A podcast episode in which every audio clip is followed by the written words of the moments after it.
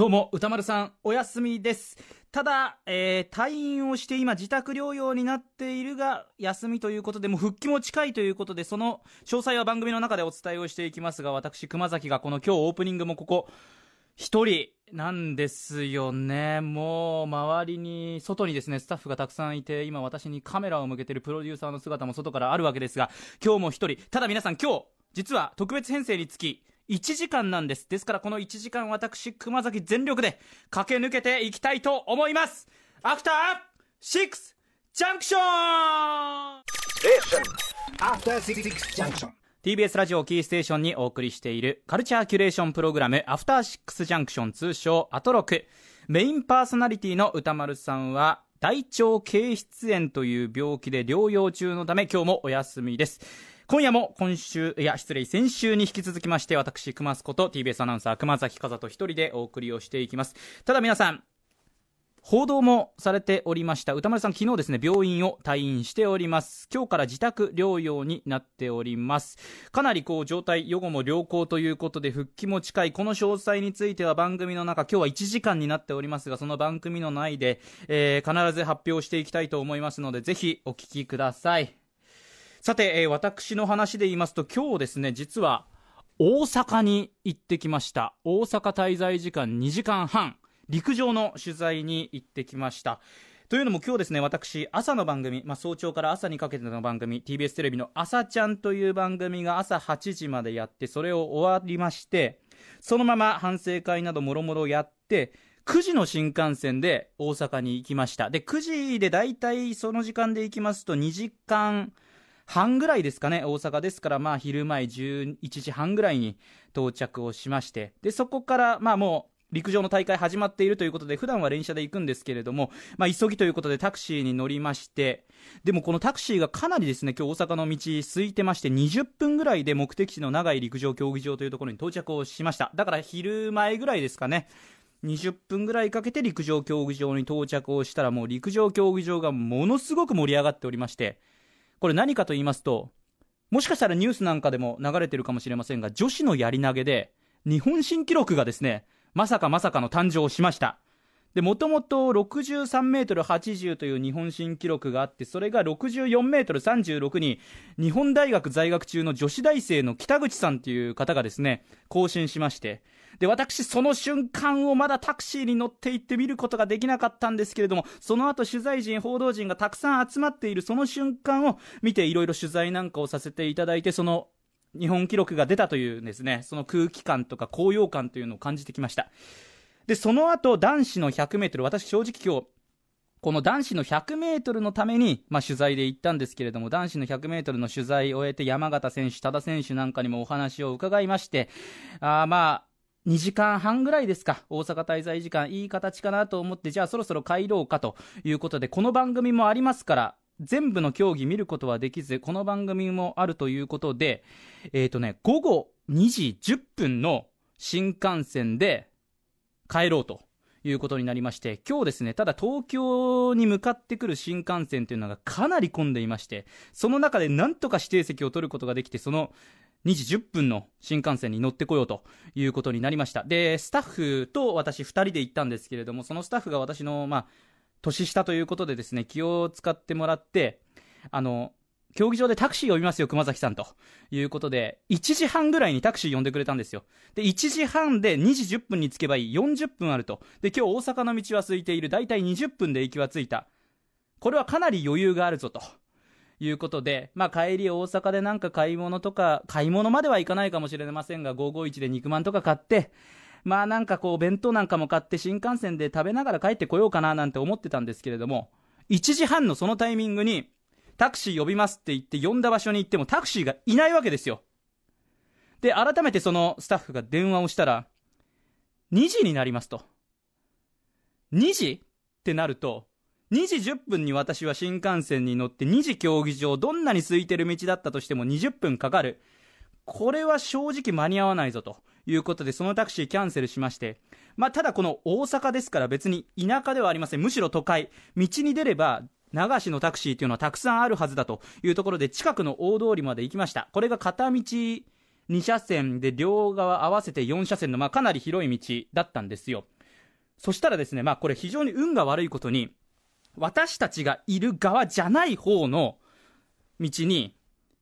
空車のタクシーがどんどん通っていくわけですよね。で、自分たちサイドに全くタクシーが来ない。あ、これちょっとまずいな。あっちにタクシーあるから、ちょっと横断歩道を渡って反対側行きましょうと。言ったら渡ったその先で今度はそっちでタクシーがまた来なくなって、もともと板側で空車がどんどん来るみたいなことが、これありまして、結局、って戻って行って戻ってぐらいの2往復して、それでもタクシー捕まらず、そしたら、まあ今日ゴールデンウィーク10連休の最終日ですよ。で、周りはもう今日かなり日差しも強かったので、半袖短パンとかで観光、そして陸上競技場の前とか公園とかもありますし、ピクニックとかしている人たちも多くて、私これスーツスタイルでいたんですけど、かなり違和感がある中で、そしてその中で右往左往している、まあ正直かなり違和感がある存在だったんです。そしたら大阪のおばちゃんが、まあ親切に、向こうにタクシー乗り場あるでって教えてくれたんですよ。先に行ってくれっていう感じはあったんですけど、おばちゃんありがとうということでダッシュして、そこから200メートル先ぐらいにタクシー乗り場があって、まあタクシーそんなに乗る人がいなかったということもあって、まあスムーズにそれに乗って、ただ、まだこれでかなり時間を使ってしまったといえ、この2時10分新幹線に対して1時40分ぐらい、だから30分前ぐらいにタクシーに乗れましたと。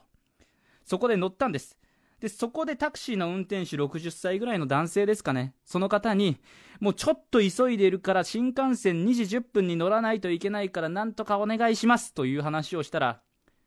任せとけと。絶対なんとかなりますから。任せとけというです。ちょっと関西弁下手かもしれないですけれども、そういう形になりました。で、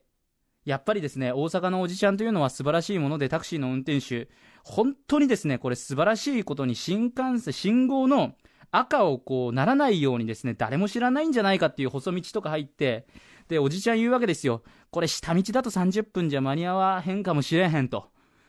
だから高速道路だけ乗ってええかって。あ、もう何でもいいからとりあえず乗せてください。もうそれが乗れないと私たち終わってしまうんですということで、とにかく乗って、で、高速に乗りましたと。で、高速に乗って、高速も、まあ、道大阪空いてますから、スムーズにこう、帰れる、帰れる、帰れる、帰れるとなって、で、おじちゃんこれ大丈夫ですか？と。あ、もう全然大丈夫。10分ぐらい時間あるから2時には着く。だから新幹線乗る10分前には着きますよ、という話をおじちゃんしていて、高速道路乗り終わって、一回下道に降りてから新大阪駅に着くんですね。で、下道に降りました。で、残り1キロぐらいの時に時間はまだ1時50分から、まあ、2時、2時になる前ぐらい、1時55分ぐらい、まだ15分ぐらい時間があったんですよ。で、そしたら、あれ？これあかんわ？っておじちゃんがいきなり言い出したんですよ。というのも、絶対に引っかかってはいけない。これおじちゃん曰くですよ。絶対に引っかかってはいけない信号があって、それに引っかかっちゃったんですって。これがですね、本当になかなか青にならない信号で、冗談抜きで5分以上そこで止まっちゃったんですよ。で、その後でもうそれが青になった時には、もう2時3分とか4分とかでもう時間が迫ってて、かなり微妙な勝負になってきたと。ただもう残り1キロですから、2時8分に我々タクシーを降りました。で、慌ててダッシュをしまして、切符を入れて乗ろうとして乗って、で、エスカレーター上がってる時に、我々が新幹線指定席を取っていた新幹線が出発をしてしまいまして、結果ですね、それに乗ることができず、自由席に乗って次の便で帰るしかなくなってしまったと。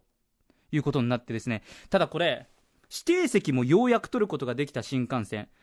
自由席がまあ混んでるわけですよ。で、調べたら乗車率140%ぐらいだったということなんですけれども、あの道の通路の方もですね、もうずっと人人人でも立ち、我々立ちで帰ってきまして、で、その中で、まあ、ずっと私たち焦っていたので気がついてなかったんですけど、朝から何も食べてなかったんです。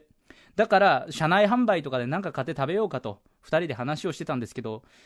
混みすぎてて、車内販売が中止になりまして、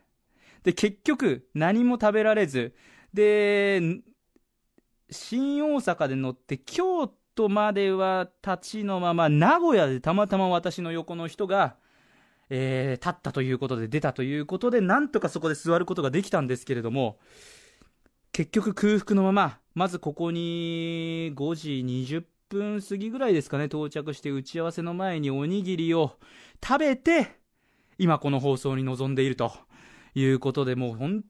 当にバタバタ珍道中、大阪滞在2時間半、まだと、ただその中で日本新記録も見れた。まあ、正確には見れてないんで、見ることできてないんですけれども、その空気感を味わえたし、まあ、このゴールデンウィークの混雑具合というのもなんとなく体感で感じることができたので、まあ、これはこれは、うん、休む感じでもっとリラックスしたかったっていう気持ちもありつつも、これはこれでいいゴールデンウィークだったのかなという感じがいたします。さあ、ということで、こんな感じで、よろしいでしょうかね。今、外が笑いに包まれましたが、私ですね、今、とんでもない汗をかいております。えー、スーツをちょっと脱ごうと思います。それでは、様々な面白を発見して紹介していくカルチャーキュレーションプログラム、アフターシックスジャンクション。10連休今日が最終日です。5月6日のメニュー紹介です。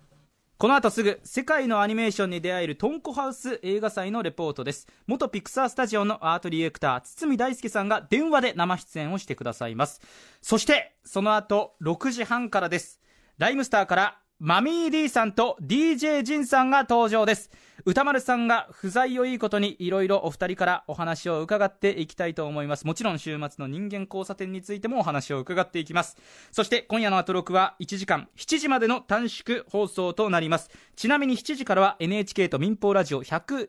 局がタッグを組んだ特別番組となります。番組では皆様からの感想やリアクション私、クマス頑張れなどのメッセージも募集しています。メールアドレスは、歌丸アットマーク tbs.co.jp 歌丸アットマーク tbs.co.jp 読まれた方全員に番組ステッカーを差し上げます。番組では各種 SNS もやっております。ツイッターではお知らせや放送のフォロー。インスタグラムではスタジオの模様。そして LINE では日々放送前に番組の予告が届きます。各種フォローをよろしくお願いします。えー、あラジオネームあ、うあ歌丸さん。歌丸さん、歌丸よりって書いてある。リアルタイムで今日聞けないので、熊崎くん、2週連続ですいません。ライムスメンバー2名をよろしくお願いいたします。ライムスターのお二方、いらっしゃいませ、ご負担おかけします。ということで、お二人来てくれるということで、私もそれはもう大船に乗ったつもりで結構安心をしておりますので、こちらこそよろしくお願いします。D さん、G さん、よろしくお願いします。さあ、それでは参りましょう。アフターシックスジャンクション、行ってみよう After Six Junction.